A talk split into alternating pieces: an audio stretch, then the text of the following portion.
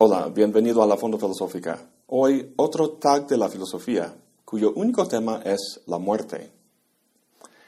Mi padre tiene 81 años de edad y aunque se encuentra bien de salud y espero siga muchos años más, a estas alturas del partido el final puede llegar en cualquier momento. Entonces, últimamente me encuentro pensando en su muerte, en lo que voy a perder y la tristeza que me va a dar.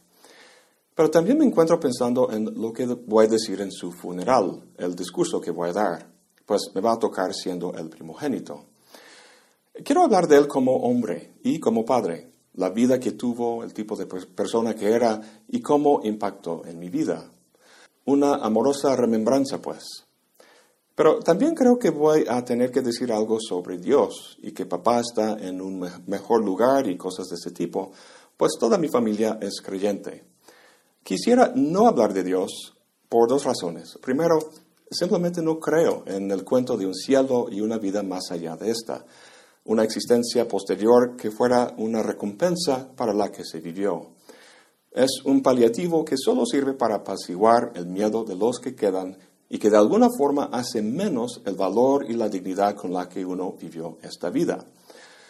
Bueno, esa es mi opinión. La segunda razón es que mi familia sabe que soy ateo. Entonces, si hablo de Dios, va a sonar falso. En fin, a ver qué hago. Pues siendo filósofo, lo que me gustaría hacer sería hablar de su muerte de forma filosófica. Pero siendo honesto, la filosofía no es mucho mejor. Podría presentar a mis familiares los argumentos que usa Epicuro para decir que la muerte no es algo que deberíamos temer. Entre otras cosas, dice que cuando estoy yo, no está la muerte, y cuando está la muerte, no estoy yo. Admiro su racionalidad y ecuanimidad, y la forma en que él y los helenísticos como Lucrecio y otros tratan la muerte de frente, sin tapujos y cuentos. Sin embargo, cuando cierro el libro donde leo estas hermosas palabras, vuelvo a sentir la extraña presencia de la muerte, como si me acechara. La argumentación lógica no lo quita. Es como los números sordos de las matemáticas, lo que en inglés se llama un surd. La raíz cuadrada de 2 no tiene una solución finita, sino que su expansión decimal va al finito. Eso es un surd, palabra que está obviamente a la base de absurdo, algo que no se computa o que no se oye, un remanente irracional, como es la muerte. Albert Camus decía que la vida era absurdo. Yo digo que en ese sentido la muerte lo es. Bueno, volviendo a mis familiares, creo que dejaré fuera a Epicuro y también a Heidegger. Me fascina lo que dice sobre la muerte en El ser y el tiempo, la cuestión de la finitud, cómo el ser para la muerte posibilita la proyección de una vida propia, etc. La muerte en Heidegger es algo que hace que esta vida tenga su forma y sentido, en vez de ser el preludio de algo posterior. Eso me gusta. Sin embargo, las palabras de Heidegger no quitan nuestro temor ante la muerte. Y aun cuando pudieran hacerlo, sería contraproducente, ya que es el valor que se requiere para enfrentarse con algo tan contundente y definitivo, y por tanto aterrador, lo que da el carácter propio de la vida de uno. Si la muerte fuera X suceso que no nos angustiara, no podría fungir ese papel que Heidegger le ve. En todo caso, mejor no hablo de Heidegger con mis familiares. Lo que sí les sonaría muy ameno serían las palabras del mismo Sócrates. Si hablamos de la filosofía de la muerte, hay que reconocer que la filosofía, al menos en Occidente, nació en una experiencia de la muerte, la de Sócrates. Los primeros diálogos de Platón tratan del juicio y la muerte de Sócrates, este último tratándose más adelante en el Fedón. En este diálogo, Sócrates dice que el alma está atado al cuerpo como si estuviera en una prisión. La realidad que logra percibir está obstaculizada por las barras de la celda de su cuerpo.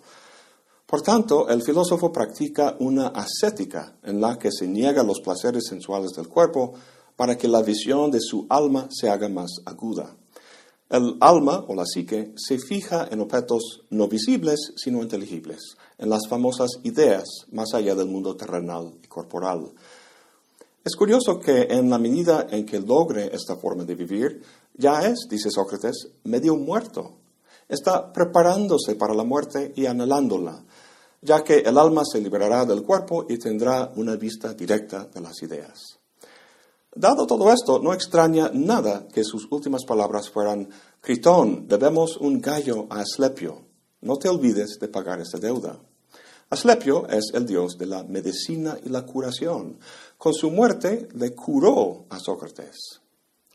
Pues no extraña que San Agustín y otros cristianos tradujeron todo esto en la teología cristiana. La idea del bien junto con las demás ideas corresponden formalmente, casi punto por punto, a Dios y sus ángeles. A mi familia le gustaría escuchar esto, pero a mí no. Por mucho que me guste Sócrates, me gusta más la forma tradicional en que los antiguos griegos entendían la relación entre lo divino y lo mortal. En su libro La condición humana, Hannah Arendt lo explica muy bien. Hace una distinción entre la inmortalidad y la eternidad. Los dioses del panteón griego eran inmortales, es decir, vivían en este mundo pero sin morir. Existían de momento a momento, pero sin que esos momentos se acabaran. En esta vida sin morir de los dioses y de la naturaleza, con sus ciclos siempre recurrentes, se encontraba el ser humano, el único mortal en un universo inmortal. Los animales, aun cuando sean individuales, no tienen una historia propia. Ellos participan en la vida inmortal a través de la procreación de su especie. Dice Arendt que la vida del hombre se distingue de las demás cosas por el curso rectilíneo de su movimiento, lo cual atraviesa por un ángulo recto el movimiento cíclico de la vida biológica. Esta es la mortalidad, moverse en una línea recta en un universo donde todo lo demás se mueve en un orden cíclico.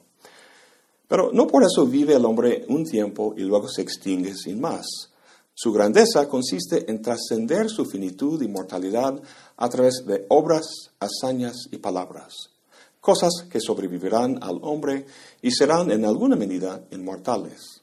Dice Arendt, por su capacidad en realizar actos inmortales, por su habilidad en dejar huellas imborrables, los hombres, a pesar de su mortalidad individual, alcanzan su propia inmortalidad y demuestran ser de naturaleza divina. Esta dimensión de los hombres mortales y sus actos y palabras, Arendt la describe como la vida activa.